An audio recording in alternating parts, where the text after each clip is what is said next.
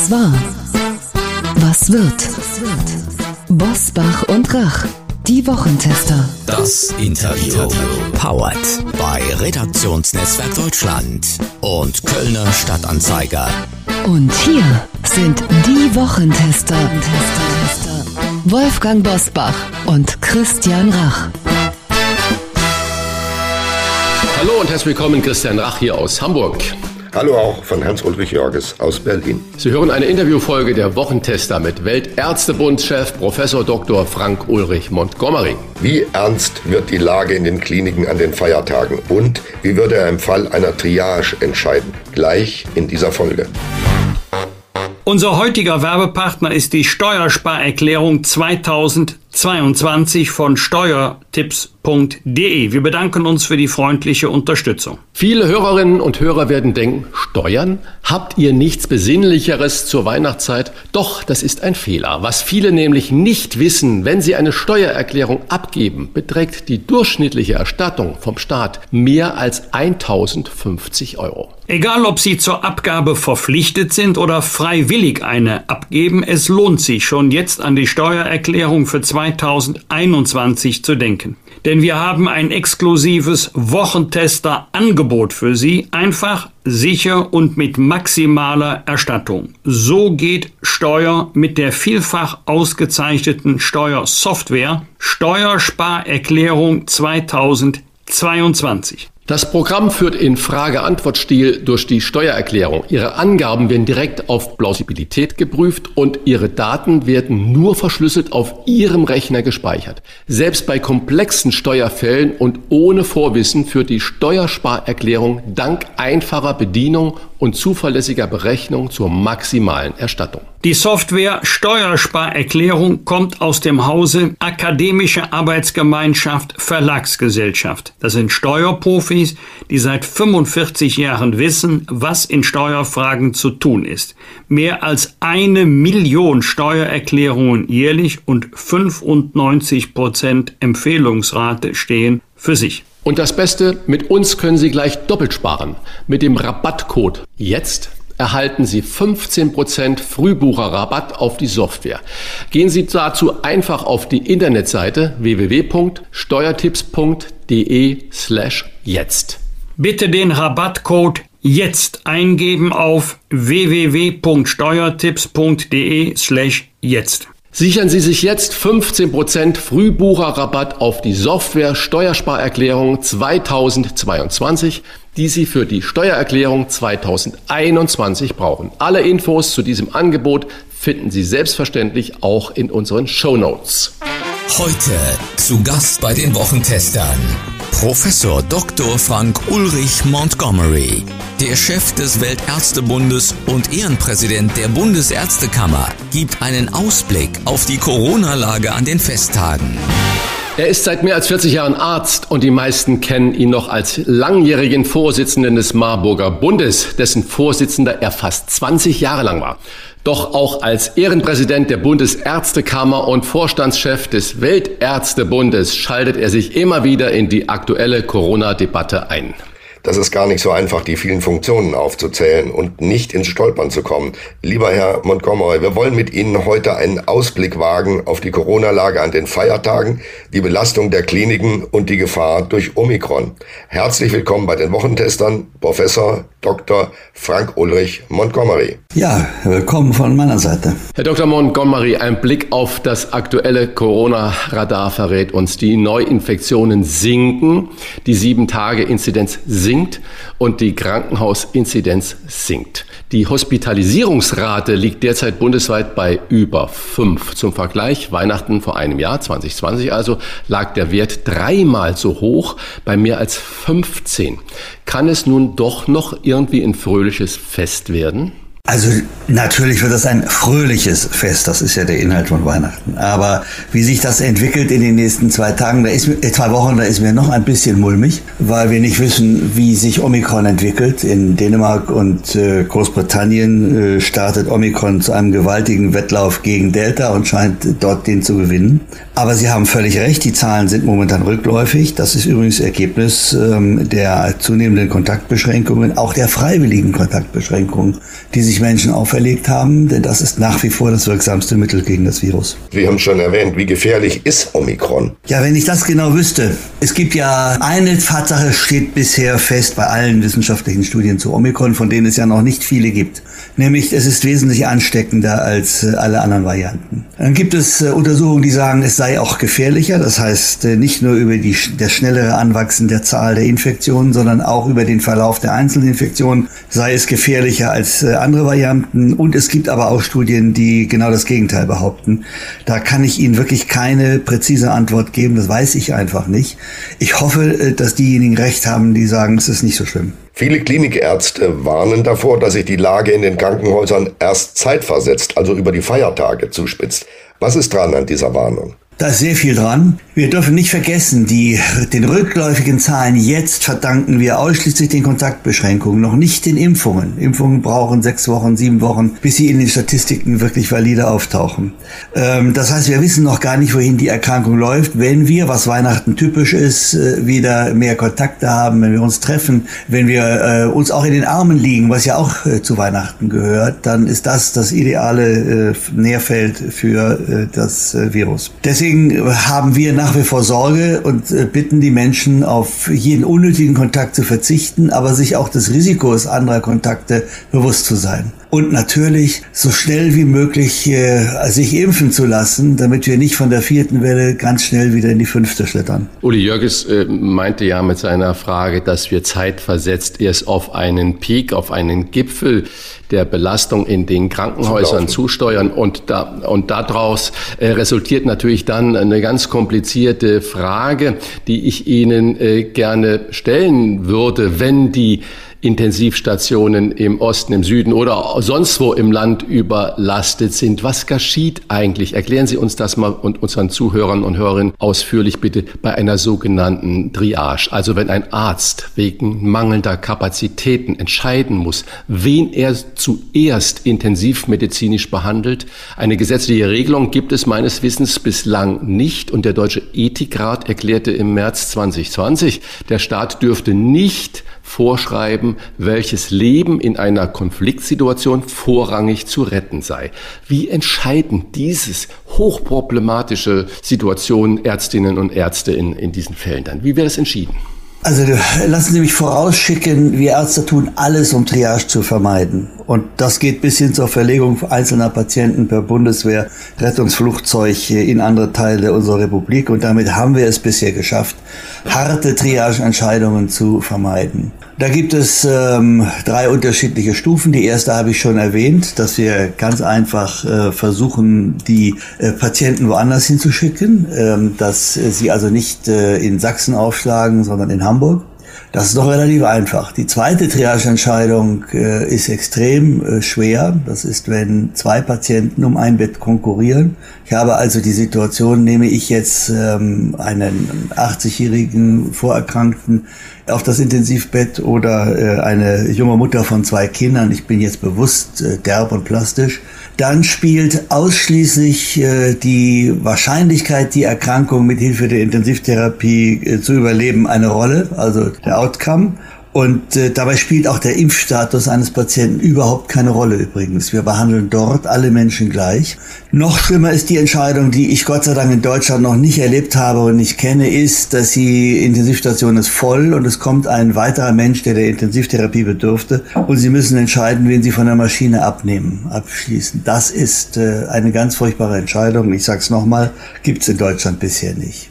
Was hilft dem Eine Arzt? Nachfrage. Ja. Äh, gibt es dann ein Konsil, kommen dann aus äh, zwei, drei Fachrichtungen äh, die Ärzte, Ärztinnen zusammen und sagen, der sagt das, der sagt das und dann stimmen wir ab? Oder wie muss man sich das in der Praxis wirklich vorstellen? Oder ist es der eine Oberarzt, der dann dort am Bett steht und jetzt Daumen hoch oder Daumen runter macht? Also äh, genau da wollte ich da gerade drauf hinkommen. Wir haben deswegen sowohl die Fachgesellschaften aus einer fachlichen Sicht wie die Bundesärztekammer aus einer ethischen Sicht Handreichungen für die Ärzte entwickelt, äh, in denen man sowas nachlesen kann, wie man das dann macht. Die idealtypische Entscheidung ist natürlich die, dass ein Konsilteam in dem auch Pflegekräfte, in dem äh, viele Menschen eingebunden sind, eine solche Entscheidung trifft. Das ist aber nicht die Realität. Das sind oft Entscheidungen, die sie innerhalb von wenigen Minuten treffen müssen. Übrigens wie auch beim Massenanfall von Verletzten bei Großunfällen und ähnlichem. Da können sie nicht lange mit einem Arbeitskreis äh, an die Problematik rangehen. Deswegen haben wir die Handreichungen entwickelt bei der Bundesärztekammer, aber auch bei den Fachgesellschaften, um dem Arzt etwas an die Hand zu geben und es ist immer sehr lohnenswert, die gelesen zu haben, bevor die Situation äh, auftaucht, denn dann haben sie meistens keine Zeit mehr. Die Deutsche Interdisziplinäre Vereinigung für Intensiv- und Notfallmedizin will Patienten mit den höchsten Überlebenschancen zuerst behandeln. Professor Tonio Walter, Strafrechtler an der Uni Regensburg, ist für einen Losentscheid, damit jeder die gleiche Chance auf ein Beatmungsgerät hat. Wie würden Sie entscheiden und wie stehen Sie zur Losidee? Also, ich spiele kein Lotto und habe nichts mit Losen. Ich äh, würde immer die äh, Methode der Deutschen äh, Gesellschaft für Intensivmedizin hier vorziehen. Ist aber eine super interessante Entscheidung. Der Wert eines menschlichen Lebens Sie kennen auch die Entscheidung, äh, wenn ich jetzt ein bisschen ausholen darf, zum Luftsicherheitsgesetz, also damals die chilische Entscheidung, ob man aus präventiven Gründen zum Beispiel ähm, ein Flugzeug abschießen darf, um zu verhindern, dass größerer Schaden entsteht. Da hat das Bundesverfassungsgericht sehr klar geurteilt, äh, das Leben eines Menschen ist nicht äh, mehr oder weniger wert. Das ist kein, kein Subjekt, das, das muss man einfach als solches sehen. Und das heißt für mich ganz klar, die Entscheidung äh, kann ich nicht am Los überlassen und damit dem reinen Zufall, sondern hier muss ich durchaus auch schon die Kriterien der Chancen äh, unterschiedlich einschätzen. Und äh, da würde ich immer deswegen den Weg der Deutschen Gesellschaft für Intensivmedizin gehen. Kommen wir zurück zur aktuellen Politik. Auf Bestreben der Ampelkoalition wird seit dieser Woche, erst seit dieser Woche, offiziell der Impfstatus der Covid-Patienten auf Intensivstationen abgefragt und tagesaktuell gemeldet.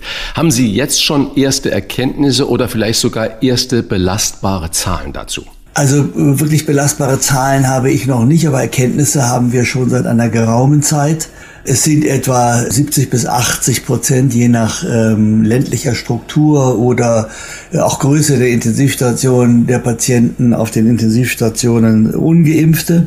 Und das, äh, obwohl die heute ja nur noch einen sehr viel kleineren Anteil äh, an der Bevölkerung haben, rechnet man die Kinder, die noch nicht geimpften Jugendlichen raus, wird der Anteil ja noch kleiner. Also das Risiko, als ungeimpfter schwerst krank zu werden und eine Intensivstation zu benötigen, ist mit Sicherheit um einen sehr, sehr hohen Faktor, ich würde sagen geschätzt 10 bis 20 Mal höher, als wenn sie geimpft sind. Gesundheitsminister Karl Lauterbach will bundesweit durchsetzen, dass sich dreifach Geimpfte zum Beispiel für den Zugang zu Veranstaltungen nicht mehr testen lassen müssen. In einigen Bundesländern ist die 2G-Plus-Regel bereits abgeschafft. Die Deutsche Gesellschaft für Immunologie warnt davor, weil auch Geimpfte ansteckend sein können. Ein bisschen Freiheit oder ein bisschen Omikron. Ist das die ganze Wahrheit? Die Problematik ist natürlich tiefer liegend. Es sind zwei Argumente, die den Bundesgesundheitsminister Karl Lauterbach treiben. Das eine, oder drei Argumente sind es. Das eine ist ähm, natürlich der Anreiz. Können wir einen Anreiz äh, für Impfungen dadurch schaffen, dass wir denjenigen, die doppelt geimpft sind und am besten auch noch geboostert sind, ähm, Freiräume verschaffen, extra Freiräume verschaffen.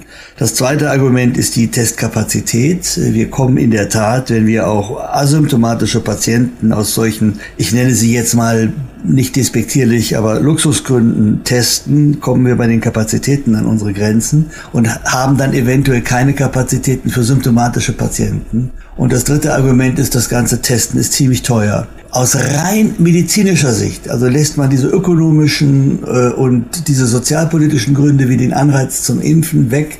Aus rein medizinischer Sicht macht diese Empfehlung keinen Sinn und da hat die Deutsche Gesellschaft für Immunologie recht. Je mehr wir testen, desto mehr wissen wir über die Erkrankung. Wir fliegen ja doch teilweise ziemlich im Nebel äh, mit äh, unseren Maßnahmen, auch immer mit dem Zeitverzug. Und deswegen würde ich es begrüßen, wenn man die Testpflicht erhalten würde. Interessant, die Kostenfrage habe ich bisher nicht gesehen. Ja, Kosten ist teuer. Also äh, PCR-Tests sollen das ja möglich sein. Sie wissen, dass wir auch teilweise bei den Antigen-Tests in manchen Regionen Lieferschwierigkeiten haben. Also von daher, das, ähm, das sind aber alles so Opportunitätsargumente. Medizinisch gesehen macht das Testen absolut Sinn. Testen und Omikron ist ja fast schon ein Synonym oder die Delta-Variante, kommen wir zurück zu Omikron, die wurde ja zuerst mal entdeckt oder festgestellt in Südafrika. Die Vorsitzende des dortigen Ärzteverbandes, Angelique Coetzee heißt sie, glaube ich, sieht ja, bei Omikron ja, milde Verläufe bei Jung und Alt und eine Genesung meist schon nach fünf Tagen ist die Aufregung, die wir hier in Europa, in Deutschland um Omikron haben, um diese neue Corona-Variante, ist die vor diesem Hintergrund oder vor dieser Aussage Ihrer Kollegin da übertrieben? Das kann ich nicht beurteilen. Ich schätze äh, Angelique C. sehr. Äh, sie ist auch äh, übrigens die Repräsentantin Südafrikas im Weltärztebund.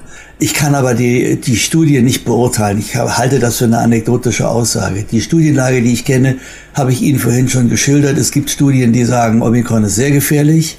Und es gibt Studien, die sagen, es ist nicht. Ich kann es nicht beurteilen, ganz ehrlich. Ich weiß es nicht, wer da recht hat. Wir sprechen gleich weiter mit Professor Montgomery nach einer kurzen Werbepause. Wir bedanken uns bei unserem Werbepartner Facebook für die freundliche Unterstützung. Menschen, die etwas verändern wollen, suchen oft auf Facebook und Instagram nach einem Netzwerk und Gleichgesinnten. Die slowenische Facebook-Seite Ekologi Bresmeja motivierte 270.000 Freiwillige zur Teilnahme an der Aktion Let's Clean Slovenia in One Day, um sich für die Säuberungen von Mülldeponien einzusetzen. Seitdem spielt die Seite eine wichtige Rolle dabei, das Umweltbewusstsein in Slowenien zu stärken. Erfahren Sie mehr darüber, wie Facebook Gemeinschaften in Europa hilft, mehr zu erreichen auf about.de fb.com slash de slash euro. Hier noch einmal die Adresse about.fb.com slash de slash Europe. Als äh, Karl Lauterbach in dieser Woche verkündete, es wurde nicht genug fürs erste Quartal 2022 bestellt. Was haben Sie in diesem Moment gedacht? Und geht dieser Impfstoffmangel auf das Konto von Jens Spahn? Ich habe mir im Stillen gedacht, jetzt nicht schon wieder meckern, sondern klotzen. Ist auch gut, dass wir jetzt merken, dass wir in den nächsten drei bis vier Monaten einen Mangel an Impfstoff haben. Die Zeiten, wo man Monate oder Jahre lang auf Impfstofflieferungen warten mussten, sind vorbei. Ist doch gut, dass er die Inventur gemacht hat. Und wir wissen, dass uns zum Ende dieses Zeitraums der Impfstoff knapp werden wird. Also kann man jetzt hingehen und kann nachbestellen. Äh, und kann äh, noch mehr Impfstoffe besorgen, auch durch vielleicht Verteilmechanismen. Es gibt ja Länder, die haben ihr Kontingent, das sie aus der EU bekommen haben, gar nicht ausgeschöpft, weil sie gar keine Leute finden, die sich damit impfen lassen wollen. Die werden uns ihre Impfstoffe sicherlich gerne äh, überlassen. Und deswegen ist es gut, die Inventur gemacht zu haben. Man kann jetzt gegensteuern. Ich bin sehr guter Hoffnung, äh, dass äh, wir genügend Impfstoff über äh, das erste Quartal 2022 haben werden. Mein Problem ist eher die Impfbereitschaft der Menschen und das reine logistische Problem, wie man den Impfstoff auf Praxen, Impfzentren, Krankenhäuser etc. verteilt, damit er dann auch rechtzeitig in die richtigen Oberarme gelangt. Könnte der Grund für die mangelnde Bestellung von Impfstoffen darin liegen, dass die Politik vor wenigen Wochen noch gedacht hat, Anfang Oktober konkret gesprochen, dass die Pandemie zu Ende geht. Sie können sich erinnern, Jens Spahn hat eine Pressekonferenz gegeben und gesagt, die Impfquote betrage jetzt überraschenderweise 80 Prozent und nicht mehr 70 oder noch weniger. Und wenn dann noch die ähm, Genesen dazukommen, lag man bei schätzungsweise 85 oder noch höher. Und das war schon Hirnimmunität. Könnte das der Grund gewesen sein, warum die Politik damals einen Gang zurückgeschaltet hat und gesagt hat, brauchen wir nicht mehr, bloß nicht zu viel bestellen? Also diese rosarote Färbung der Sicht auf die Statistiken hatte vielleicht etwas äh, mit Wahlkampf äh, oder mit Regierungsbildung oder sowas zu tun. Die hat ja die Wissenschaft Aha. nie geteilt. Aha. Wir haben immer gesagt, wir haben ja seit Juli, August gewarnt. Ich sehe einen anderen Grund und den halte ich sogar für plausibel die Erkenntnis, äh, dass wir flächendeckende Boosterimpfungen äh, schon äh, relativ schnell brauchen und damit 30 Millionen zusätzliche Impfdosen, die ist von der Wissenschaft so im September, Oktober verkündet worden und hat sich im November dann festgesetzt, auch in der Politik. Und dann, deswegen hat man schlicht und einfach für die Boosterimpfungen am Anfang nicht ausreichend Impfstoff bestellt. Jetzt wissen wir das, jetzt bestellen wir ihn und dann kriegen wir das hin. Impfstoff für Kinder ist noch knapp, aber in dieser Woche haben die Impfungen für die 5- bis 11-Jährigen begonnen. Und genau in diesem Zeitpunkt hat auch äh, STIGO-Präsident Mertens für Verunsicherung gesorgt mit seiner Aussage, er würde seine eigenen Kinder in Klammer noch nicht impfen lassen. Würde denn der Weltärztebund-Chef Montgomery seine Kinder impfen lassen, wenn sie gesund sind und keine Vorerkrankungen haben? Ohne ein einziges Zucken ja. Kurze, knappe Antwort. Gut. Besonders strenge Regeln gelten nach dem Willen der Ampelkoalition ab sofort für Beschäftigte in medizinischen und pflegerischen Einrichtungen.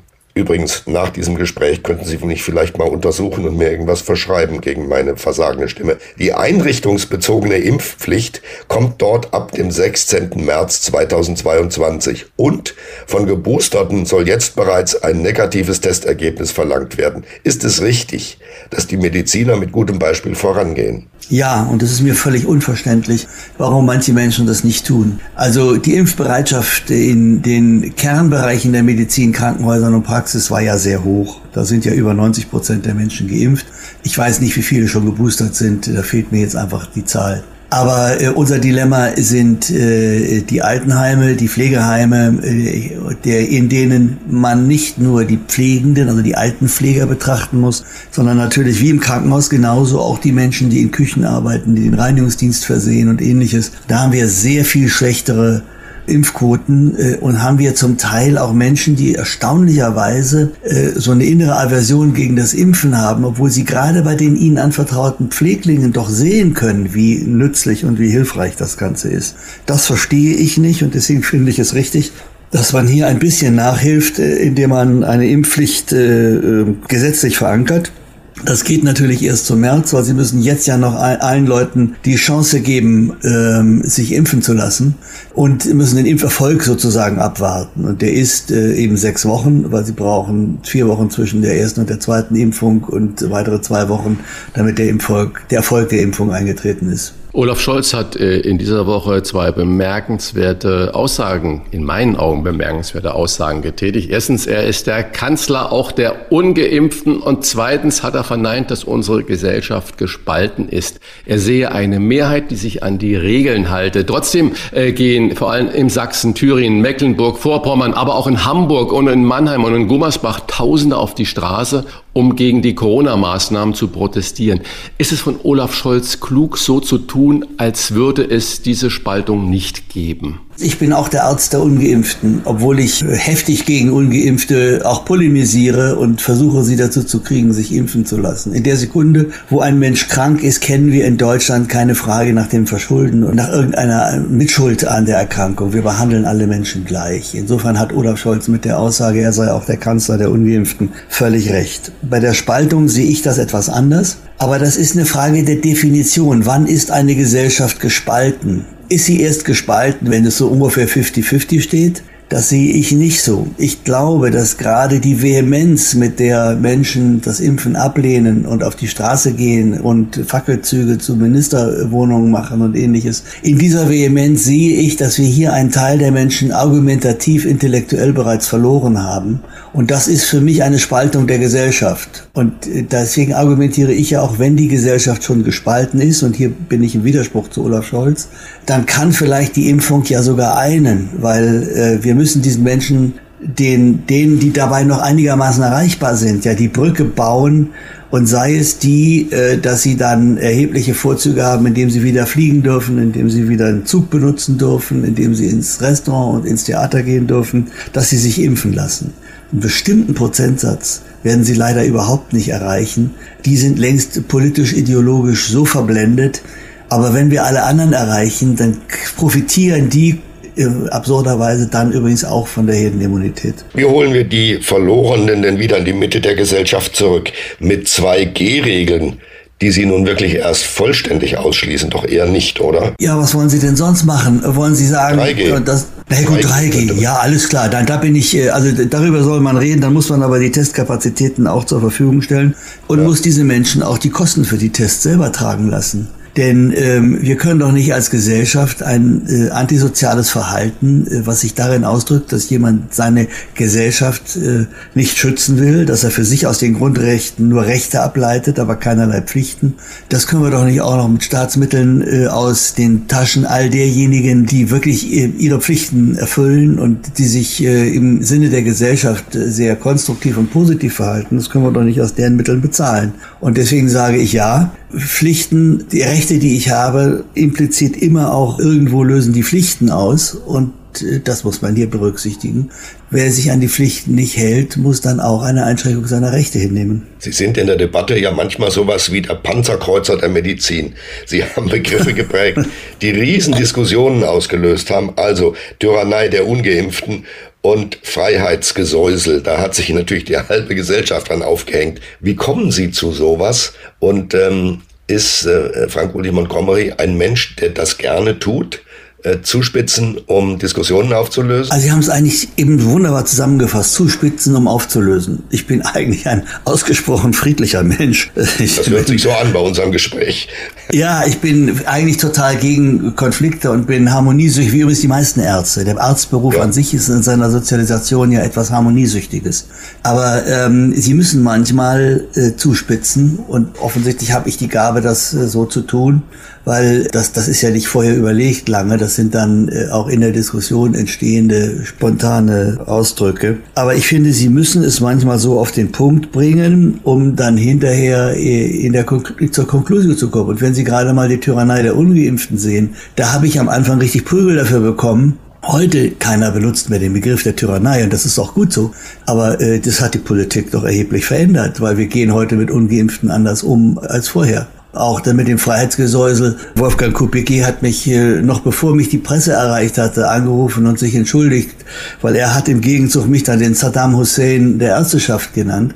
Er hat sich mir gegenüber erklärt, das bezöge sich nur auf meinen Schnauzbart, aber nicht äh, auf, die, auf die Massenvernichtung von Herrn Hussein. Ich fand das sportlich, dass er das sofort gemacht hat und habe die Entschuldigung akzeptiert und fand das okay. Äh, Sie sehen, dem ist da was rausgerutscht. Das kann mal passieren, auch wenn man Bundestagsvizepräsident ist.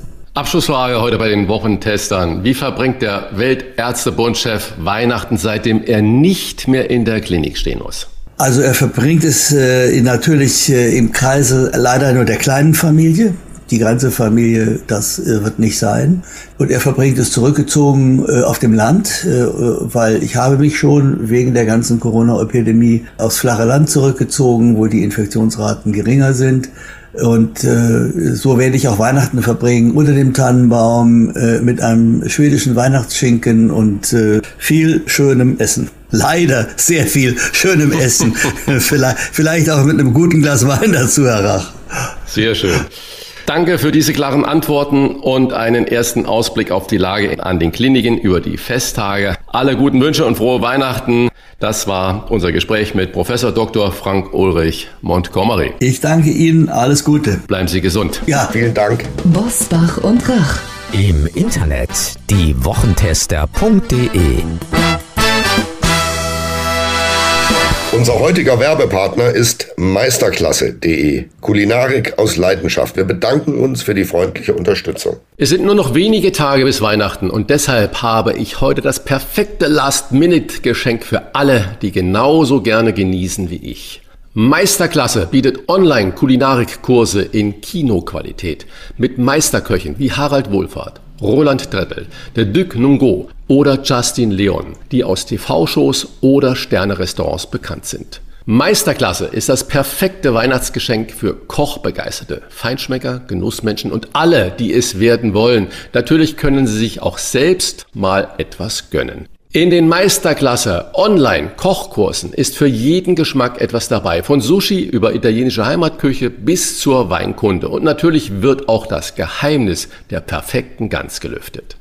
Meisterklasse ist für Anfänger und Fortgeschrittene geeignet, mit flexiblem Lerntempo und ganz ohne Stress. Als neues Hobby für Sie allein, für Paare oder für die ganze Familie.